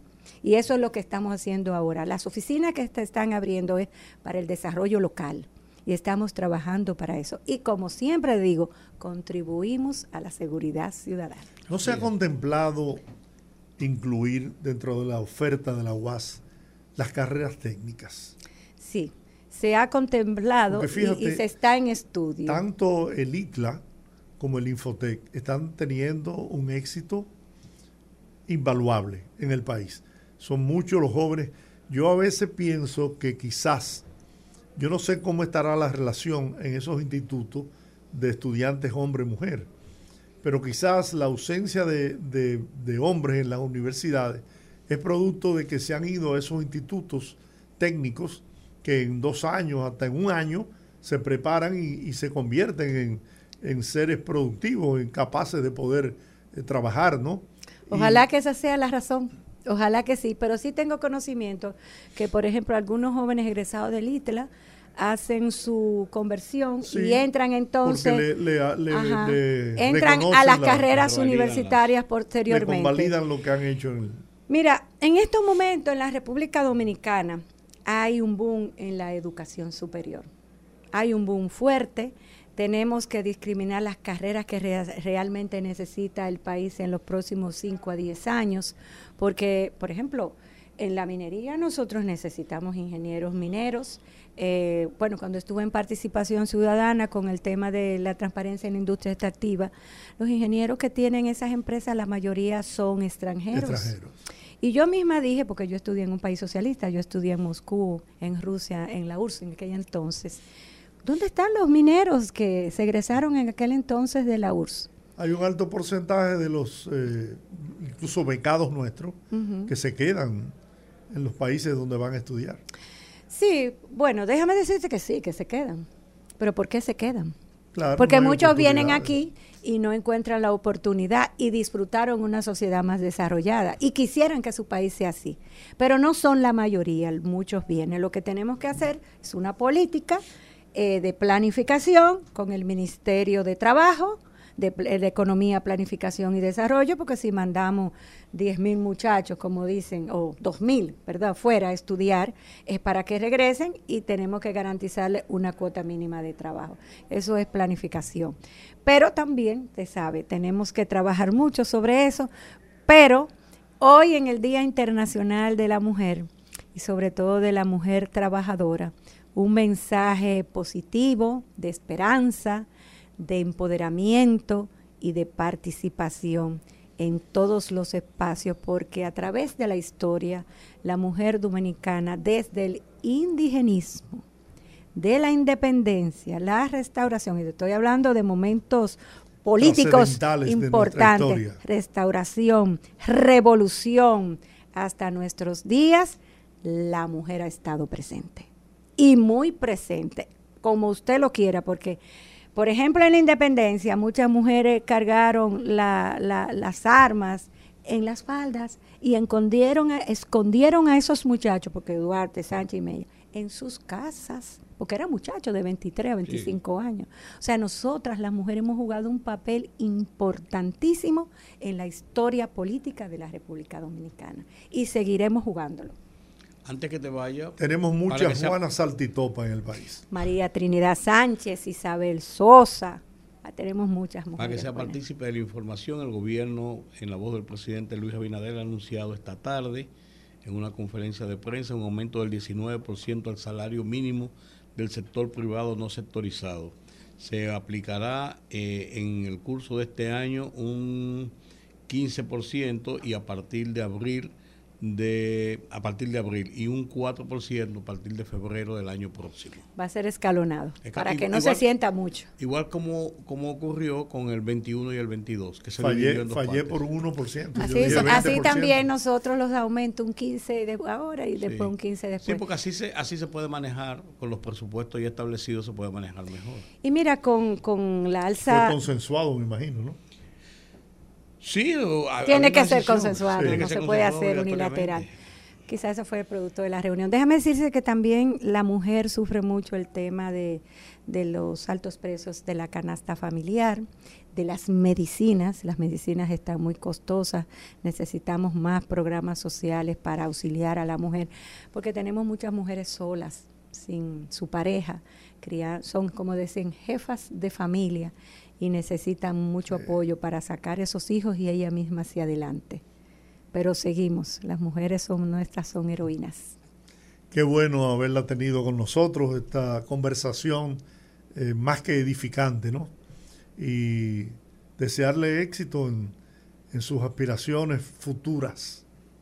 Yo lo que aspiro es una universidad de, de alta visibilidad que juegue su papel y cada día integrar a nuestros muchachos al conocimiento, a la educación y la vicerrectoría de extensión Puertas Abiertas para todo lo que necesita el pueblo dominicano, porque nosotros también hacemos jornadas eh, de salud, salud y cultural y tenemos una, un programa muy bueno que es Solidaridad y Esperanza, donde vamos a llevar salud, salud sobre todo, y salud a la mujer, porque va- vamos con nuestro dispensario médico, todos los equipos médicos. Aspira a una universidad así como es, grande, hermosa nuestro campus, hermosa la gente, porque nosotros tenemos una cultura muy particular. Estamos muy empoderados. Hable con cualquier guastiano, se siente orgulloso de su universidad, como mi amigo Rudy también. Yo me siento Ajá. Y yo estoy muy feliz de pertenecer a la Universidad Autónoma de Santo Domingo, desde el espacio que estoy seguir aportando y le invito simplemente a que trabajemos todos juntos por la grandeza de la Universidad Autónoma de Santo Domingo. Así es. Muchísimas gracias, Rosalía Sosa, por haber estado con nosotros en el rumbo de la tarde. Eh, muy buena conversación. A ustedes no se muevan. Seguimos con más contenido luego de la pausa. Seguimos en el rumbo de la tarde. Recuerden que pueden seguirnos a través de todas las redes sociales y cuando terminemos el programa, si se lo perdió, puede verlo en diferido a través de YouTube. Y para nuestra segunda entrevista tenemos al señor Alberto Fiallo Escalón, abogado constitucionalista y miembro de la Fundación ERES, que viene a hablarnos de la segunda jornada de actualización de derecho. Bienvenido al rumbo de la tarde. Muchísimas gracias. De hecho, viendo caras conocidas y queridas. Así mismo Pero, es. pero no contemporáneas, porque eres muy joven. Bueno, usted tiene más juventud acumulada. Eh, ah, no, oye, te saliste de abajo. Es un eufemismo, un, e- un eufemismo muy elaborado para decirle a uno viejo, ¿eh? Vamos. ¿Qué es nada. la segunda jornada de actualización del derecho? Muy bien. Bueno, como abogados, eh, tenemos, digamos, un reto importantísimo, que es mantenernos actualizados en, nuestra área de ejercicio, pero también es importante saber qué ha pasado en las otras áreas. Y yo lo, lo- siempre lo hago con un ejemplo, un poquito de broma, en el sentido de que un médico estudia anatomía, ¿verdad? Y dependiendo de la especialidad que hace, trabaja sobre la anatomía de ese órgano o de esa parte del cuerpo sobre la cual, digamos que tiene su especialidad. digamos, la clavícula. Al médico no le cambian la clavícula. Es verdad que él puede, eh, como ortopeda tal vez, encontrar nuevos, nuevas patologías y nuevos tratamientos. Pero la clavícula sigue siendo la clavícula, Rudy. ¿Verdad? Ok. Al abogado le cambian el cuerpo entero. El abogado que sabe hoy de derecho penal no va a saber de derecho penal una vez se apruebe ese código penal que se asoma. Entonces, estudiar de nuevo. Comienza a estudiar de nuevo. Y pasó con el Código Procesal Penal. ¿Ustedes se acuerdan de eso? Sí, claro. Eso fue una crisis. Yo creo que la primera gran crisis de los últimos 30 años de los abogados fue cambiar el proce- ese Código de Instrucción Criminal, que como ustedes recuerdan en el 1810, cambiar de ese, de ese, eh, de ese modelo inquisitorio a un modelo ad- adversarial completamente diferente, fue para todos los abogados. La verdad que yo por suerte, como tenía otra área de ejercicio, simplemente lo que hice fue que me actualicé. Entonces, eh, esa es la idea de la jornada. La idea de la jornada es que en un día podamos ver todo lo que ha pasado en las principales áreas de derecho público y privado el año anterior. Entonces, para eso vamos a tener 25 expositores, 9 conferencias, 5 paneles. En un solo día. Sí, yo sé, es ambicioso, pero Rudy, es que, es que de otra forma se hace muy complejo. Hacerlo, por ejemplo, como lo hacen nuestros amigos del Tribunal Constitucional, que lo hacen sumamente interesante, porque ustedes saben que son jornadas de dos y tres días, y la verdad es que eh, es muy pesado. Alberto, en, este- en esta jornada y en estas discusiones van a, van a incluir el código Por supuesto. procesal. Del Código Penal. El Código Penal. sí. Ya el Del Código Penal viene a hablar Eduardo Núñez. La idea fue darle un espacio a esa, a esa juventud, menos acumulada, ¿verdad? Esa juventud que, que está surgiendo. Es un abogado penalista destacado, que lo hemos visto en algunos de los principales casos penales. Sí. Muchacho, un muchachito joven, Joven. muy joven. Formado, de hecho, en Alemania, con el doctor Klaus Roxin, es decir, formado directamente de una de las fuentes más importantes del derecho penal del mundo y va a estar dándonos una conferencia sobre qué trae el nuevo Código Penal. Son conferencias de 20 minutos, paneles de 40 minutos. O sea que va a ser sumamente dinámico. Yo sé que muchos abogados van a decir, me hubiera gustado oír más de mi área, pero la verdad es que eh, la idea es que podamos saber, podamos tener una visión 360 de lo que pasó el año anterior en materia de derecho. Y quizás después segmentar en, en otros tipos de, Esa es muy buena seminarios, idea. conversatorios, encuentros. Esa es muy buena idea. Muchas, La idea- muchas, muchos nombres conocidos entre los expositores, Antoliano Peralta, Eduardo Eh, Jorge señor, Prats. Cristóbal Rodríguez, nuestro querido amigo Servio Tulio Castaños, Viviana Ribeiro, o sea que los temas que se van a, a analizar son de diferente índole. Viviana es abogado. Viviana es abogada, Ah, sí. muy buena abogada. Ah, sí. No, no, no. Yo, no, yo, yo pensé siempre que, que Viviana era empresaria. que había estudiado- De hecho, por ahí salía, por eso ustedes me ven y pido perdón que estoy haciendo. No, no, no, no, por ahí salía Manuel, en Manuel Cedeño Brea, que es nuestro Sí. reciente designado intendente de la Superintendencia de Valores, que va a estar en ese panel de derecho bancario, donde vamos a tener a Carolina Pichardo, que es la consultora jurídica de JMMB, y a Luisa Nuño, que es vicepresidente legal del Banco BHD. Y va a moderar la bella Juliana Ramón, que es la subgerente de, de, de regulación de la superintendencia. Digo la bella porque es mi esposa.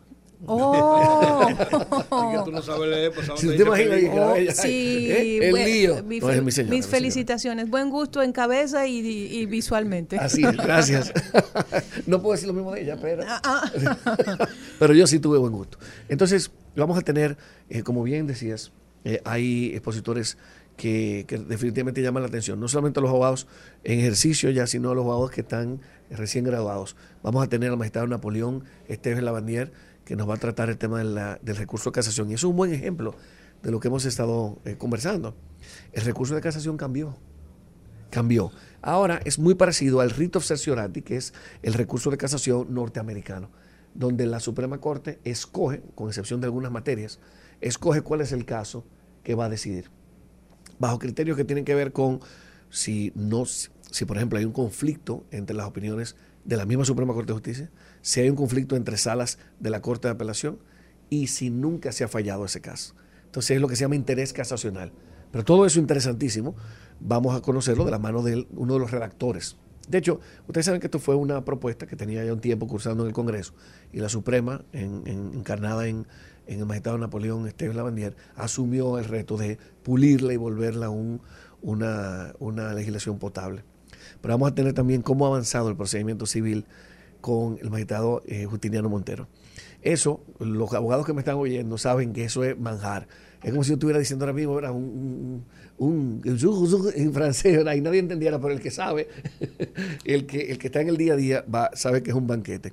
Vamos a tener a Antoliano Peralta, como bien dijiste, va a darnos una, una conferencia desde la perspectiva del transformador, es decir, cómo desde el Poder Ejecutivo se puede, a través de reglamentos y decretos, transformar y actualizar el derecho. Es un reto interesante ahí también. En derecho tributario, muy importante, que además también uno de mis amores, eh, aparte del derecho constitucional, vamos a tener Tienes a- experiencia en eso.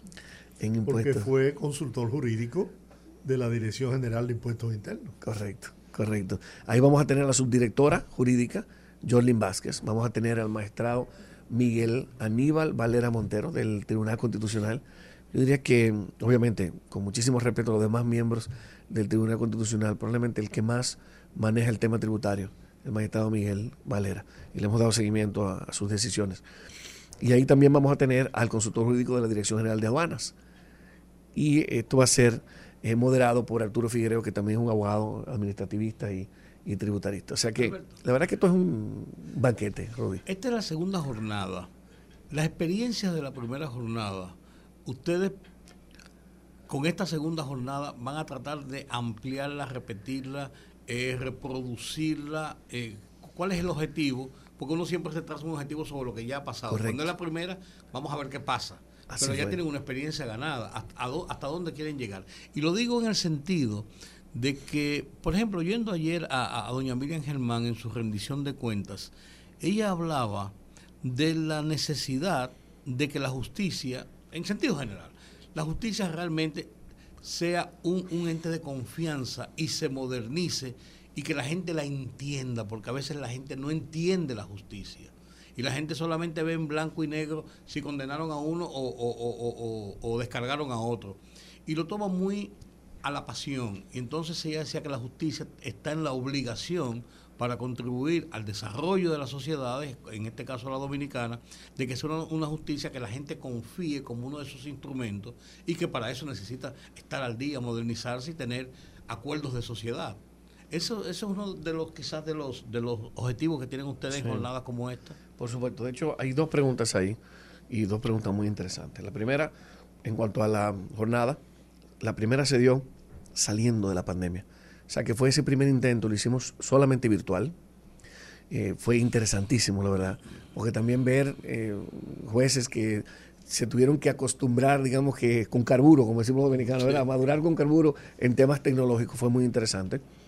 Pero esta es presencial ahora, o sea que digamos que vamos evolucionando. Y la finalidad es que esto pueda ser un evento que la gente espere, así como esperamos en las jornadas del, Tribunal Constitucional, así como los médicos esperan sus congresos de sus áreas, que los abogados puedan esperar esto, eh, que pueda ser cada vez más autos- autosostenible, en el sentido de que pueda ser una iniciativa que incluya al Colegio de Abogados, que incluya al Poder Judicial, y yo creo que estamos yendo hacia allá. Esto lo organiza ERES, República Dominicana, que es una, una ONG eh, orientada básicamente al empoderamiento ciudadano, y tiene un área que es ERES Derechos que se dedica en la difusión. Ustedes saben que yo lo que he estado haciendo en los medios de comunicación en los últimos cuatro años, cinco años, wow, ya, es informar en derechos. Y eso nos lleva a la segunda pregunta. Yo creo que sí, Rudy, aquí hace una falta tremenda que las personas conozcan sus derechos, pero no te vayas lejos. Cuando yo pensaba en María Cela, ¿usted acuerda que yo estuve en, en el programa de María. Cela, que fue mi escuela en- y a quien le guardo muchísimo cariño? Se me acercaban los abogados y me decían, doctor, pero yo no sabía lo que usted dijo. Cosas que uno a veces toma como cuestiones básicas. Pero ¿qué pasa? Como uno se dedica a un área del ejercicio solamente, uno descuida o realmente a veces no recuerda. Pasa con los médicos. El, probablemente el, el nefrólogo no recuerda lo que vio en cardiología. Entonces, eh, yo creo que, imagínense ustedes si eso es el, formado en derecho, ¿qué pasará con el ciudadano la ciudadana común que no, que no entiende derechos y que muchas veces no los reclama porque ni siquiera sabe que los tiene? Entonces yo creo que hay un esfuerzo, estoy completamente de acuerdo con la magistrada, hay un esfuerzo que tiene que venir desde los abogados, en, digamos que nuestra cuota social, de participar en encuentros donde las personas o de iniciativas donde las personas se entiendan cuáles son sus derechos, pero también cuáles son los mecanismos para hacerlo valer. Sí. Porque es muy bonito, tú sabes, que tú tienes derecho a que el padre de tu hijo eh, responda por la necesidad que tiene el niño, pero ¿y si tú no sabes dónde hacerlo? Pero ¿cómo traducir ese conocimiento? Porque, por ejemplo, cuando reviso todo lo que hay de información, me da la impresión de que es una actividad que va dirigida a profesionales del derecho o, o a estudiantes de derecho. ¿Cómo hacemos para que esa experiencia, que me parece súper interesante, todo este conocimiento que se va a dar en esta actividad, pueda traducirse para que la población lo pueda consumir? Eso es eh, otra excelente pregunta. Bueno, lo que pasa es que este es un evento principalmente para abogados y estudiantes de derecho, como tú bien dijiste. Pero la idea es que eh, Eres, que es de reciente creación, acaba de nacer prácticamente, tiene dos años, pueda hacer ese espacio. Es decir, es la forma en la que eh, mi equipo y yo pretendemos materializar eso que hemos estado haciendo en los medios de comunicación, primero en María Celia, como dije, ahora en el show del mediodía, no sé si han visto que tengo una, una sección ahí también, lo disfruto muchísimo, porque el show del mediodía es, es, es una dinámica completamente diferente cuando te dejan hablar. Hoy estábamos bromeando con eso. Decir, mira, Iván, a mí la gente me para y me dice que no, que no, de- que no dejan, ustedes no me dejan hablar, pero el éxito del programa es ese. Esa dinámica, ese, ese colmado organizado, que es, que es el show del mediodía. Pero, pero es, digamos que la- la- el, el fruto de su éxito. Y, y poder abrirme paso entre todas esas opiniones y toda esa, digamos que tirantez, inclusive muchas veces es política, en, en hermandad, ¿verdad? En fraternidad. Eh, me ha, eh, con ello he podido desarrollar una, mm, digamos que una posibilidad de comunicar en palabras llanas lo que son eh, los derechos y, y- y- y- o los asuntos legales también, A porque muchas veces más masivo. a un público masivo. Entonces la idea es poder evolucionar a un espacio donde tengamos estos encuentros, pudiéramos, por ejemplo, las redes son un, un mecanismo de, de potenciar completamente el mensaje. Y de hecho, no sé si me ven en las redes, eso es lo que yo hago en mis redes. Eh, entonces, eh, sí, la respuesta es que la idea es que pueda Eres convertirse en ese espacio donde se puede informar a la ciudadanía de cuáles son sus derechos y obviamente los mecanismos para hacerlos valer de manera individual. Porque lo interesante de eso es que una muy buena parte de lo que del reclamo de nuestros derechos no necesitan necesariamente un abogado.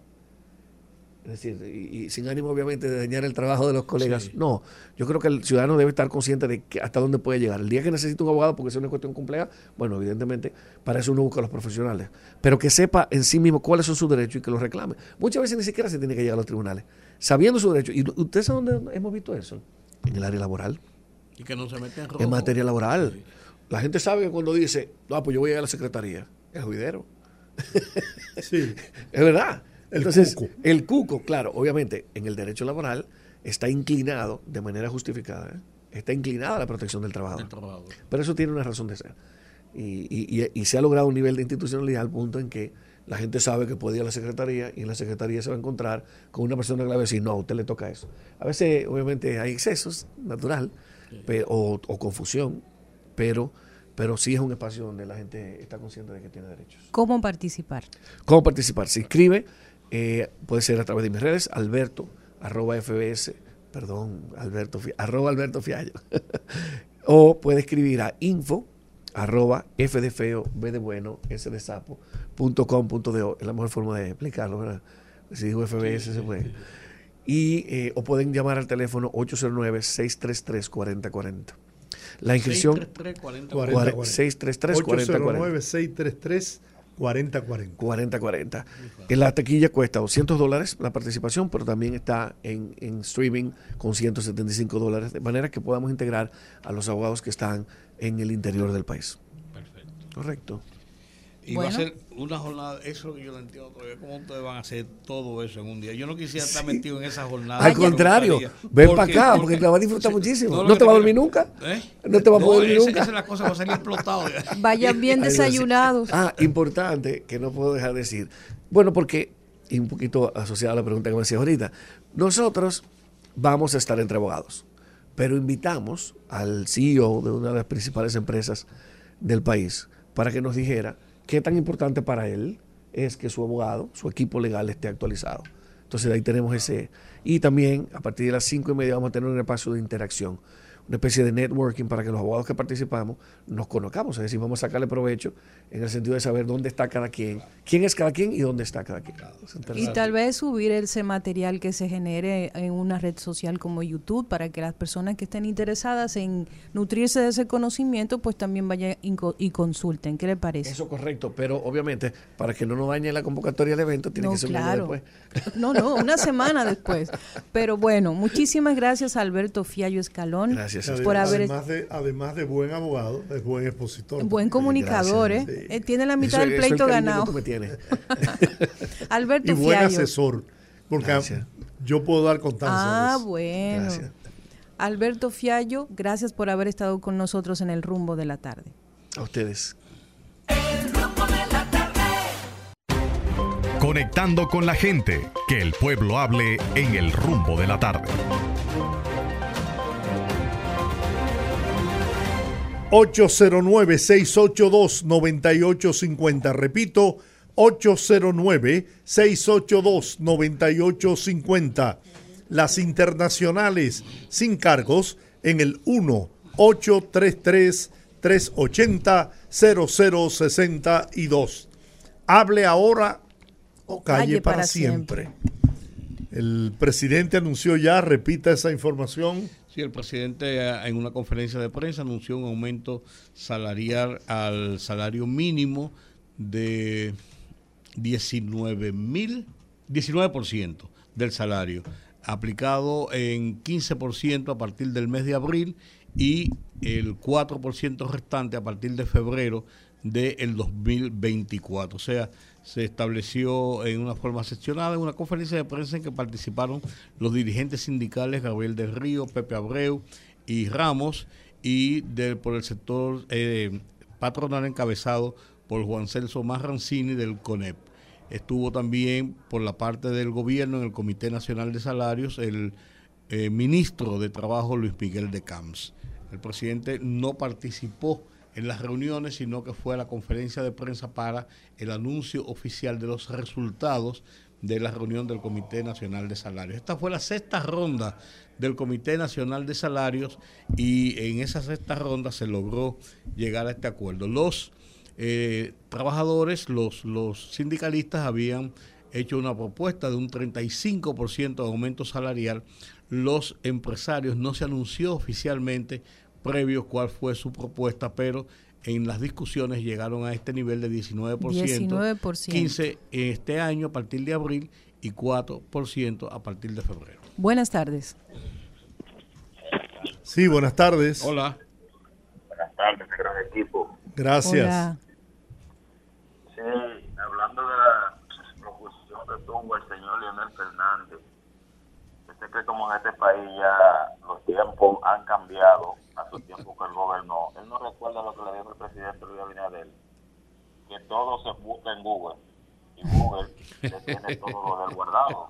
Entonces, que deje su, que deje su despachada y que deje su cara dura que tiene, que Leonel no es bienvenido en este país ya como presidente, que deje tirar bolitas por ahí, que él no va para ningún lado y que se dedique a otra cosa, porque como líder en este país no tiene calidad moral para dirigir ningún partido político ni para entrar en asamblea en la internacional ni a ninguna otra parte del mundo, porque no tiene calidad moral. Se busca otro, otro lugar. Muchas gracias. Buenas tardes. Saludos, muchachos, por fin. Saludos. ¡Ey! ¡Caramba! Qué bueno, qué bueno escucharte desde Puerto Rico. Pues así, eh, como tengo un poco tiempo, hoy día de la mujer quiero, quiero hacer esta neta, escuchen. Mi hermana me dice que su ex andaba detrás de ella, que quería volver con ella. Yo le pregunto, ¿dejó de ser mujeriego? Ella dice que no. Se puso compasivo, ella me dice que no. ¿Es la mejor persona? Ella me dice que no, ¿verdad? Y le digo, ¿para qué tú quieres volver con él? Lo mismo, lo mismo pasa con Leonel Fernández. ¿Dejó, ¿Dejó un país educado? No. ¿Dejó un país con salud? No. ¿Dejó un país con policía? No. Entonces, ahora quiere dar discurso. Bueno. Bueno, pero ese, yo creo que esa- ese es el juego de la democracia, su derecho. Sí, y claro. los ciudadanos deberán tomar eh, si lo aceptan o no. en Ese es su urnas. rol, ese es su rol. Buenas tardes. Buenas tardes, noche, Olga Almanzar. Hello. Quiero, quiero felicitarla a usted de manera muy especial en el Día de la Mujer y todas las mujeres de nuestro país, esforzadas, Gracias. valientes. Eh, saludar a don Giorgi, ¿verdad? Y a don Rudy González. Gracias. Eh, felicidades, felicidades, gracias. Gracias de verdad. Aprecio mucho ese detalle. Buenas tardes. Aló, Aló. sí, el poeta Misa. Poeta, ¿cómo está? Le Bienvenido. tengo, le tengo una poesía a todas las mujeres, incluyendo a ti, que dice, ellas son un gran enigma del Señor, complemento y suplemento universal, dulce y adornante, ayuda idealizada, es la mujer, un enigma tan grandioso que no puedo descifrar, ocultas en mi ser, visuales por su cuerpo, sofisticadas de belleza, complejas en sus mentes, Traté de alcanzar la compasión y estrategia en fortaleza, glorificando el heroísmo de los hombres en su sed de romance salvador. Pero fue la mujer un enigma tan terrible que no pude descifrar. La busqué por doquier, la estudié de forma esmerada, pero no pude encontrarla, no pude descubrirla, no supe descifrar sus enigmas, su grande enigma espiritual, que me llevó al abismo, donde solo Dios podía salvarme, por lo cual a Él gracias le doy. Gracias, muchas bendiciones para todos. Chanfle, poeta. Buenas tardes. Buenas tardes. Buenas tardes. Hola. Hola.